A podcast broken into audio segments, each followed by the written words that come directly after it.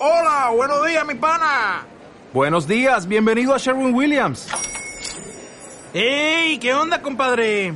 ¿Qué onda? Ya tengo lista la pintura que ordenaste en el ProPlus app. Con más de 6.000 representantes en nuestras tiendas listos para atenderte en tu idioma y beneficios para contratistas que encontrarás en aliadopro.com. En Sherwin Williams somos el aliado del PRO.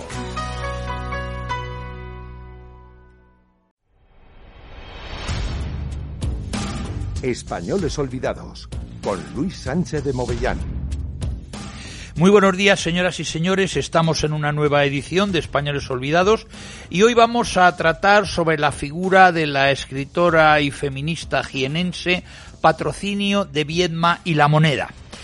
Sería difícil comprender la irrupción pública de la escritura femenina en el campo literario y cultural europeo del siglo XIX sin ahondar en las redes de colaboración que se forjaron en torno a tertulias, salones, sociedades, periódicos o revistas a lo largo de todo el siglo. Espacios de sociabilidad que permitieron dar proyección y exposición pública a las letradas decimonónicas. Conseguir un altavoz que permitiera la comunicación de las ideas y pensamientos de las mujeres del siglo XIX por medio principalmente de publicaciones periódicas y más adelante de volúmenes independientes, implicaba ocupar una tribuna desde la que poder influir social y políticamente sobre la opinión pública, así como propiciar debates en torno a la situación social de la mujer o su papel en el campo de las letras. La hermandad, no solo entre escritoras, sino también entre emprendedoras culturales, fue determinante para alcanzar el objetivo común de ocupar un lugar en la República Transatlántica de las Letras, esto es, en las redes y en los espacios de enunciación del discurso femenino que permitieron la legitimación y la visibilidad de las mujeres de letras durante los siglos XIX y XX. A lo largo de la centuria decimonónica, las mujeres fueron buscando resquicios por los que hacer llegar un discurso propio. Para ello aprovecharon la coyuntura de un sistema editorial en ciernes y desarrollaron una serie de estrategias de emprendimiento cultural que dieron como resultado periódicos, revistas y publicaciones dirigidos o editados por mujeres, lo que facilitó la generación de redes de colaboración femenina en torno a proyectos como el Correo de la Moda, entre 1851 y 1893, bajo la dirección de Ángela Grassi y Joaquina Balmaseda, el álbum iberoamericano entre 1891 y 1909, dirigido por Concepción Jimeno de Flaquer, La Violeta entre 1862 y 1863, dirigida por Faustina Sae de Melgar, eh, o bien Flores y Perlas entre el 83 y el 84 de Pilar Sinués, o la revista Cádiz entre 1877 y 1880, dirigida por la autora que hoy nos ocupa, Patrocinio de Viedma y la Moneda. En un momento en el que la profesionalización de los oficios del escritor y del editor era aún difusa, Autoras como Patrocinio de Viedma se convirtieron en agentes culturales de enorme relevancia en el apoyo a la escritura femenina por medio de una suerte de asociacionismo editorial que permitió que su literatura llegara masivamente al público. Un claro ejemplo de los frutos de este tejido editorial femenino fue la publicación de las mujeres españolas americanas ilusitadas pintadas por sí mismas, en el año 1881, dirigido por Faustina Saldie Sae de Melgar, quien contó para esta obra con multitud de escritoras con las que mantenía una activa colaboración, como Julia de Asensi, Patrocinio de Viedma, Antonia Díaz Lamarque, Rosario de Acuña, Blanca de los Ríos, Julia de Moya o Concepción Jiménez. Nos sorprende encontrar estos nombres de nuevo en revistas como Cádiz o el álbum iberoamericano, debido a menudo a la amistad que unía a estas escritoras y editoras más allá de su relación profesional mantenida tanto en publicaciones dirigidas al público general como en las orientadas hacia el público femenino. En cualquier caso, el apoyo editorial entre mujeres resulta probado ante el hecho de que las cinco revistas con mayor número de colaboraciones femeninas estuvieron precisamente lideradas por mujeres. Como derivación de esta hermandad femenina surgieron asociaciones que defendían el derecho de la mujer a traspasar la frontera de la vida doméstica sin ser juzgada negativamente por ello. Destacan en este sentido sociedades como el Ateneo Científico y Literario de Señoras de 1869, impulsado y dirigido por Faustina Sae Melgar, o bien la sección de señoras de la Unión Iberoamericana en la que participaron activamente Concepción Jimeno de Flaquer, Carmen de Burgos, Blanca de los Ríos y Eva Canel. Igualmente, la Asociación de Escritores y Artistas permitió, con cierta reticencia, la inclusión de letradas como Emilia Pardo Bazán, Blanca Gasó y Blanca de los Ríos. Mención aparte merecen otras formas de asociacionismo, como la pertenencia o relación con logias masónicas, que convertidas en adalides de la formación y promoción de las mujeres en este periodo, constituyeron un espacio de sociabilidad eh, poco conocido, pero que resulta común a escritoras como Rosario de Acuña, Concepción Arenal e incluso la propia patrocinio de Viedma y La Moneda. Es relevante destacar que si las primeras escritoras profesionales fueron mujeres mayoritariamente solteras, viudas o separadas, las primeras editoras lo fueron gracias al apoyo familiar de padres y maridos o como resultado de su triunfo como literatas, si bien el estado de viudedad fue un elemento relevante a la hora de formalizar un proyecto de empresa. Ejemplos como el de Emilia Pardo Bazán y su Biblioteca de la Mujer prueban cómo la literata se lanzó al negocio editorial una vez conocido el terreno literario, mientras que otras editoras como Catherine Clementine de Schmitz, quien se hizo cargo de la librería familiar en Madrid, y Carmela Laborda y Davis, que heredó la empresa de su padre, lo fueron tras haber aprendido el negocio familiar. Patrocinio de Viedma contó con ambos apoyos, pues era ya una escritora consolidada y su incipiente relación con el impresor José Rodríguez y Rodríguez le abrió las puertas del negocio editorial. La viudedad como estado civil de muchas de las mujeres que se dedicaron a la edición no fue un hecho baladí, puesto que ellas eran las únicas capaces de administrar su propio eh, patrimonio y tener propiedades. De hecho, si Patrimonio de Viedma pudo denominarse a sí misma directora y propietaria de la revista Cádiz, fue por el hecho de ser viuda. Mm, el conocido crítico vasco Fermín Herrán en un artículo sobre Guirnalda de Pensamientos, presenta a Patrocinio de Viedma como una mujer que ha sabido expresar en sus poemas una vida de sufrimiento marcada por el infortunio y teniendo la conciencia de no haber descuidado para ello sus deberes de hija, de esposa, de madre, ni aun los de amiga. Con estas palabras, Serrán nos va a dibujar perfectamente el perfil de nuestra escritora, que coincide con el de la mayoría de autoras del siglo XIX. Como ciudadanas de segunda categoría, recluidas en la esfera de lo privado y relegadas al papel exclusivo de esposas y madres, encontraron una vía de escape a esta situación de marginación social en la literatura, el periodismo y la práctica de la caridad. La religión se vivía en el siglo XIX como una defensa de los valores sociales, más que como una experiencia espiritual, lo que conllevaba que las mujeres de las clases pudientes se ocupasen de acciones caritativas que justificarían públicamente su religiosidad. La beneficencia era una forma de, vamos a decir, maternidad social que apoyaba el discurso dominante de la Iglesia católica, tanto en lo que se refiere a las funciones propias de las, mujeres como al hecho de que así sometían a los sectores marginales de la sociedad. Por otra parte, la situación eh, política de eh, Cádiz, eh, cuna del liberalismo, tuvo que influir en el compromiso de patrocinio de Viedma hacia uno de los sectores más desfavorecidos de la sociedad, las mujeres. Una vez cerrada, luego hablaremos de ella, la revista Cádiz, que le había servido de vehículo de expresión de sus vindicaciones sociales, aprovecha otros medios para continuar insistiendo en la necesidad de situar a la mujer en el sitio que le corresponde en la nueva sociedad. Patrocinio de Viedma forma parte de este núcleo de señoras escritoras y activistas sociales en defensa de la infancia y de las mujeres, al margen de su apuesta por eh, moverse con independencia en un mundo dominado por los hombres. En efecto, es una de las pocas escritoras que no escribe exclusivamente en publicaciones dirigidas a las mujeres, a pesar de que la prensa del 19 se caracterizó por una presencia femenina importante, compuesta de directoras, escritoras, periodistas, suscriptoras y lectoras. La revista Cádiz es una publicación cultural que no responde en absoluto al concepto de prensa femenina. En su primer número, cuenta con 10 colaboradoras frente a 67 colaboradores, lo que la convierte en una publicación eminentemente androcéntrica.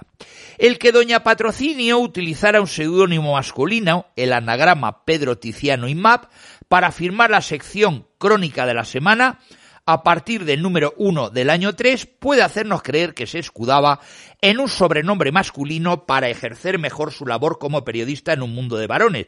Sin embargo, una simple anécdota nos revela lo equivocado de este juicio. En el número 4 de la revista, en la sección Correspondencia del Cádiz, responde de forma muy sucinta pero contundente a un lector. Cito, Queda usted suscrito. El Cádiz no tiene director sino directora. Gracias por sus elogios. Fin de la cita. Lo significativo es que se escuda en un nombre masculino para escribir, algo bastante usual en las mujeres literatas del momento, pero no está dispuesta a que se dude de que ella, doña Patrocinio de Viezma y La Moneda, es la directora de la revista Cádiz. Pero lo significativo es que las actividades de carácter benéfico y o filantrópico suponían una proyección pública para las mujeres, quienes se vieron en la necesidad y el gusto de unirse entre sí para encontrar el apoyo necesario ante las críticas de la sociedad patriarcal.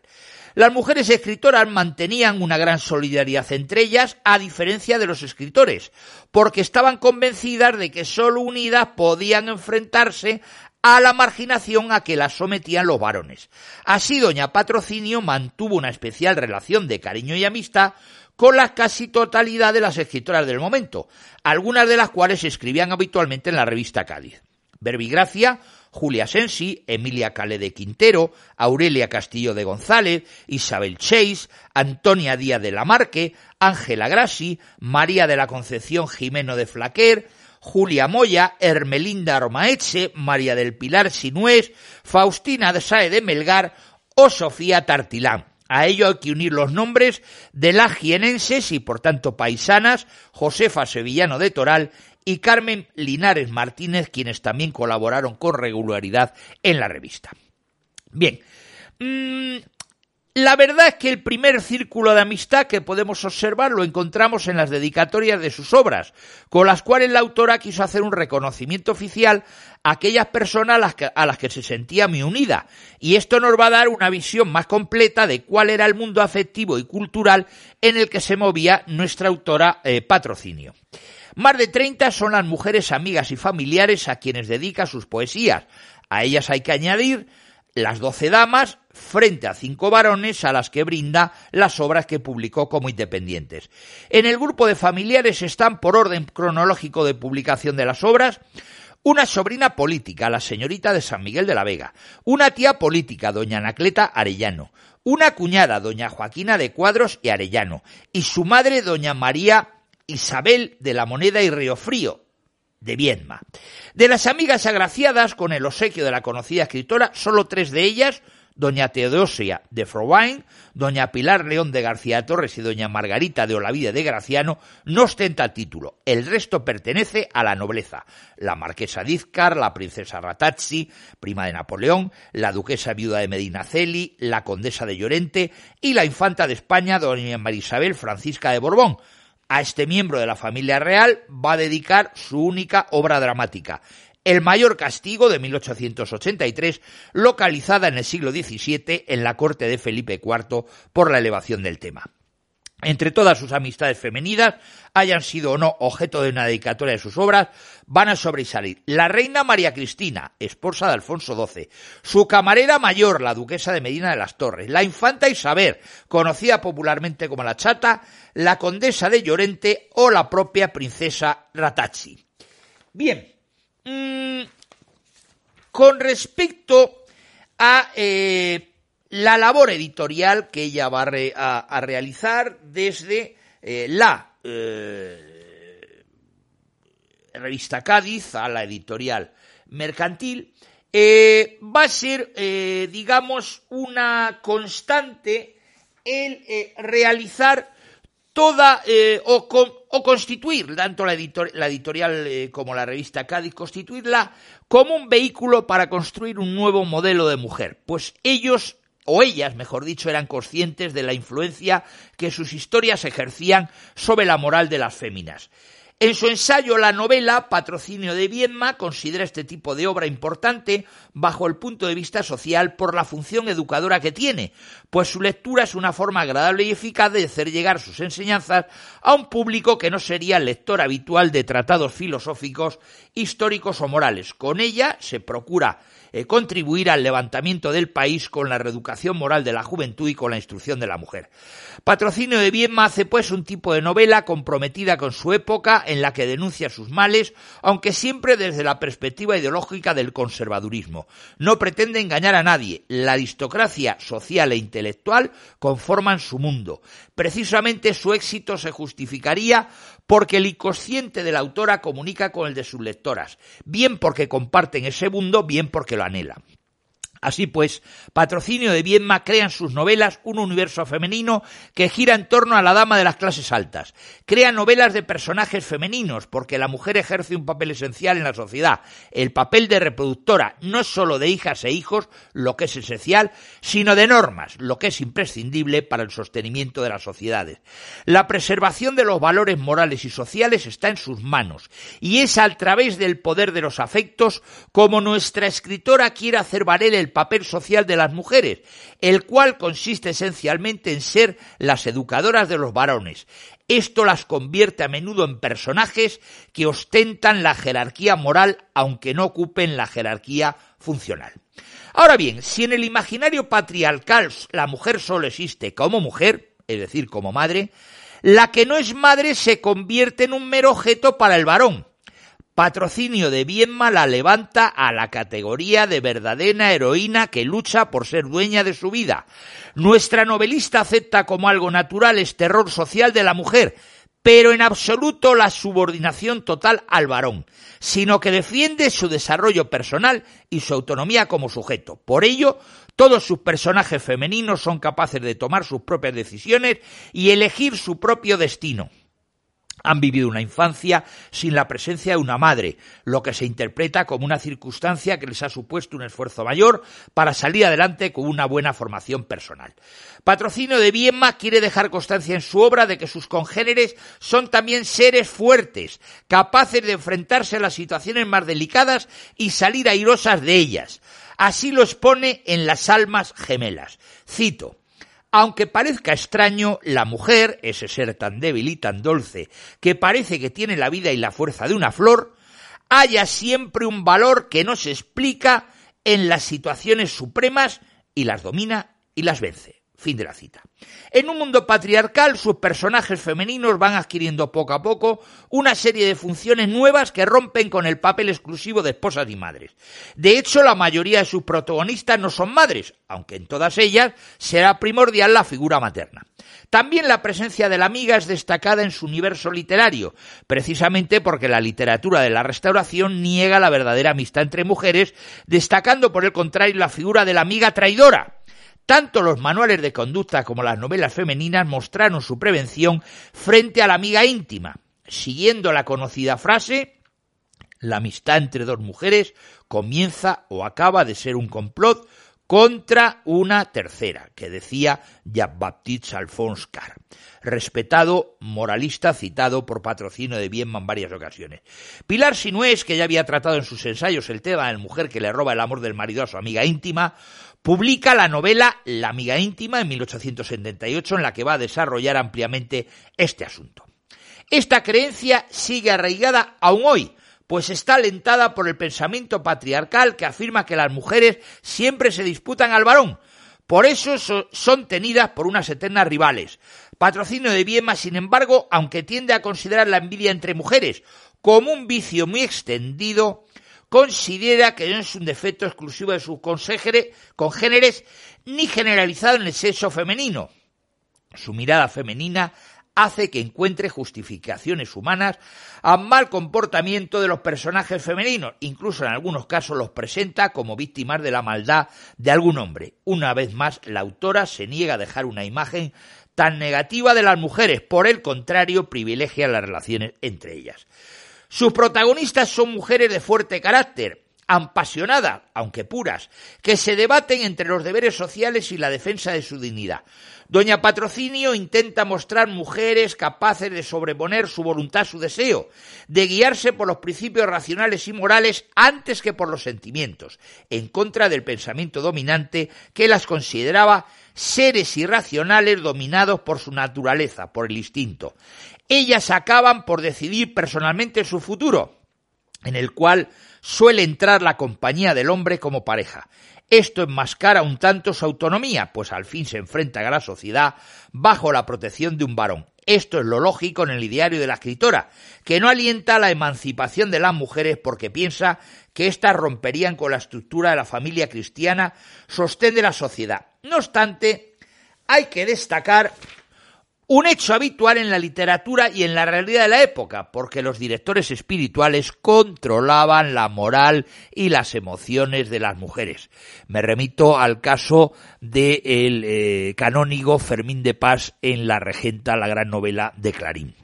En cualquier caso, podemos considerar los personajes femeninos rebeldes por el grado de independencia que muestran por su autosuficiencia personal y afectiva y por su talento.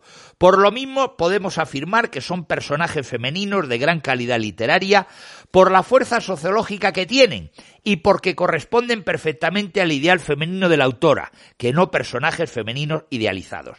Los personajes masculinos sirven en realidad para engrandecer la figura de la mujer. Cuando se acaba de leer una de sus historias, no se tiene la sensación de haber vivido una historia de varones, sino una historia de mujeres en un mundo de hombres. Patrocinio de Viedma y la Moneda crea orden simbólico femenino al presentar de una forma tan positiva las relaciones entre mujeres. Privilegia la relación madre-hija o su variante hermana mayor-hermana menor, en contra del ideario patriarcal que la que valora es la de madre-hijo. Además, en todos los casos se le adjudica a la madre la función de educar la moral de hijos e hijas, así como la de ser la primera maestra, papel parecido realiza la hermana mayor con respecto a la menor y la amiga con más experiencia con respecto a la joven inocente. También crea orden simbólico de la mujer, constituido por el amor, la entrega a los demás, pero también por las tomas de decisión personales, la defensa de la dignidad personal y el ejercicio de una autoridad moral, al crear unos personajes femeninos que desdeñan el dinero y el poder como símbolos fácticos del orden simbólico patriarcal. En efecto, la autora no pretende que sus personajes femeninos adopten los roles y los ideales masculinos, por el contrario, hace visible el mundo simbólico femenino afirmando las relaciones de la hija con la madre y el afidamento o relación de autoridad entre una mujer adulta y una joven, en el sentido de que ésta deposita en ella confianza para crecer y para reconocer las posibilidades de existencia en la sociedad. El universo femenino, creado por patrocinio de Viedma, refleja la dirección del movimiento feminista español del 19. Las mujeres quieren mantener su identidad como madres y buenas esposas, porque esto las dignificaba en la sociedad y les daba autoestima y al mismo tiempo quieren realizar su trabajo en lo público. Con esto, Patrocinio de Viedma y La Moneda prepara a sus lectoras para que sean personas valientes que puedan valerse por sí mismas si algún día se ven en la necesidad de vivir en soledad y para que sean conscientes de que la fuerza de una mujer está en el apoyo de otra. En una época en que las mujeres sufrían la marginación en la sociedad, la estrecha relación que Patrocinio de Viedma tenía con su madre y con sus amigas tuvo que influir en que reforzara la relación entre mujeres en sus novelas, pues como ella afirmaba, cito, no hay obra que no lleve en sí algo de su autor, como no hay ficción que no encierre algo de verdad. Bien, por dar alguna pincelada de la biografía, ella va a nacer en Bejíbar, Jaén, un 13 de marzo de 1845, va a fallecer el 14 de septiembre de 1927 en Cádiz, es una periodista, poetisa y escritora destacada, humanista, filántropa, figura relevante en el movimiento feminista del siglo Y digamos que hay dos grandes etapas, la de su nacimiento y vida en Jaén hasta su posterior eh, domicilio en Cádiz. Ella va a nacer en el seno de una familia de la aristocracia andaluza, un municipio de la comarca de La Loma, en la provincia de Jaén, a finales del 19 no tendría más de mil habitantes. Viene al mundo en el seno de una familia aristocrática. Su padre fue don Diego José de Viedma y Marín de Colón, natural de Baeza, e Isabel María de la Moneda de Río Frío, vejigueña. Su padre va a ostentar diferentes cargos públicos en la localidad, alcalde, corregidor, municipal, regidor. Se va a casar en 1838 en segunda anuncia con Isabel María. Él contaba 63 años, y la madre 33, ni más ni menos. Patrocinio tuvo un hermano mayor, Pedro Antonio, y una hermana pequeña, Antonia Manuela. Queda huérfana de padre a los cuatro años y supuso que fuera educado bajo la dulce y suave presión de la voluntad de su madre. E, mm, en las relaciones personales va a casarse en primer lugar con el joven baezano José María de Cuadros Arellano, hijo del marqués de San Miguel de la Vega, la verdad que durante el fugaz noviazgo fallece el padre del novio en 1868, hecho que hace que se retrase la boda hasta 1861. Bien, en 1863, don Patrocinio da luz su primer hijo, José María, el niño enferma y muere y la madre le dedica estos versos. Quédate a Dios, mi corazón se rompe en esta dolorosa despedida, se queda en ti la dicha de mi vida y yo voy a partir. En 1874 es de nuevo madre, el pequeño Manuel va a vivir tan solo siete meses y su cuerpo es enterrado y lo describe de la siguiente manera. Ya esparce la noche su calma sombría, el alma agitada no puede pensar, espero afanosa la aurora y el día y en tanto no cesa mi triste llorar. Queda de nuevo embarazada, su tercer hijo nace en 86, José María del Olvido, y también efectivamente va a fallecer. Bien, en 1872 publica su libro Guinarda de Pensamientos, con una dedicatoria a su hijo José María, el niño fallece a los seis años, con lo cual los tres hijos que tiene los pierde, también la colaboración con la revista madrileña La Moda Elegante, en 1874 van a aparecer sus dos eh, libros o sus tres, dos libros siguientes. Eh, de un lado, Recuerdos de un ángel, Recuerdos elegía la memoria del niño y don José María del Olvido Cuadros de Viedma, muerto a los seis, años. Y luego el otro ejemplar va a ser El héroe de Santa Engracia, el cual efectivamente va a ser también de la primera eh, literatura jienense. Ella, invitada por la condesa Ratazzi, de la cual hemos ah, hablado, sobrina de Napoleón, va a trasladarse ya a Cádiz en 1875 y ya es donde en Cádiz efectivamente va a realizar toda eh, su obra eh, posterior y de hecho, como hemos dicho, ha fallecido y hay un... Eh, ella siempre admira Cádiz y dice en el poema Recuerda a Cádiz, ¿quién pudiese volver bajo tu cielo, cruzar de nuevo tus tendidos mares y admirando tus glorias con anhelo, poderlas ensalzar en mis cantales? Bien, a finales del 76 es cuando se va a trasladar definitivamente en Cádiz. Aquella capital era en la cual en esos años había un cierto protagonismo intelectual. Va a fundar en el 78 la Federación Literaria de Andalucía había fallecido, como hemos dicho, su primer marido y se va a casar aquí de nuevo eh, con don José Rodríguez y Rodríguez, director de la Crónica Gaditana y archivero jefe de la Diputación. Curiosamente fueron apadrinados ni más ni menos que por don Alfonso XIII. En el 88 va a tomar parte en el Congreso de Protección de la Infancia y en honor de sus trabajos va a ser distinguida con la Cruz de la Orden Civil de la Beneficencia de primera clase. Y en el 97 va a organizar en el Ateneo de Cádiz una velada en memoria de Concepción Arenal. Bien, hasta aquí ya no tenemos más tiempo. Hoy hemos tratado una de las autoras también, eh, si no olvidada, por lo menos poco conocida o absolutamente desconocido, como va a ser la eh, patrocinio de Viedma y la moneda. Hasta aquí y hasta una próxima edición de Españoles Olvidadas. Muchísimas gracias por eh, su audiencia, queridos señores oyentes.